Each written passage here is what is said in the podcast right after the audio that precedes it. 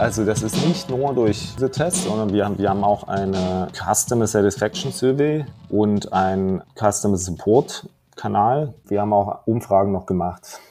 Und wir haben eine sehr gute monatliche Veranstaltung gehabt, also vor Corona sozusagen. Die hieß Meet the Audience und das ist eine Fokusgruppenveranstaltung gewesen, wo wir einfach Zuschauer eingeladen haben und ja, dann verschiedene Fragen immer gestellt haben. Und ich habe gesehen, dass die das eh organisiert haben und bin bei fast jeder Veranstaltung damit reingegangen, um einfach auch so ein Gefühl für die für unsere Zuschauer zu bekommen, ne, wenn man anfängt da ich mhm. neu im Job war. Das fand ich auch sehr gut und wollte das nur nochmal erwähnen, dass jetzt User-Testing nicht unbedingt immer die richtige Methode ist.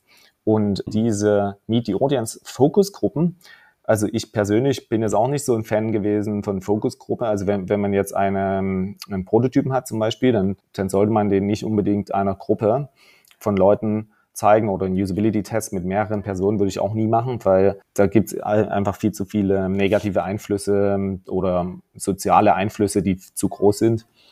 Oder jemand mhm. könnte das stören und jemand anderes traut sich nicht, was zu sagen. Also dafür sind die nicht geeignet, aber um Empathie für Zuschauer zu entdecken, also ich fand das sehr gut, ehrlich gesagt. Also wir machen jetzt nicht nur User-Testing mhm. in dem Sinne, sondern man versucht halt alles, was man kriegen kann an Informationen zu bekommen und dann in der richtigen Art und Weise zu identifizieren.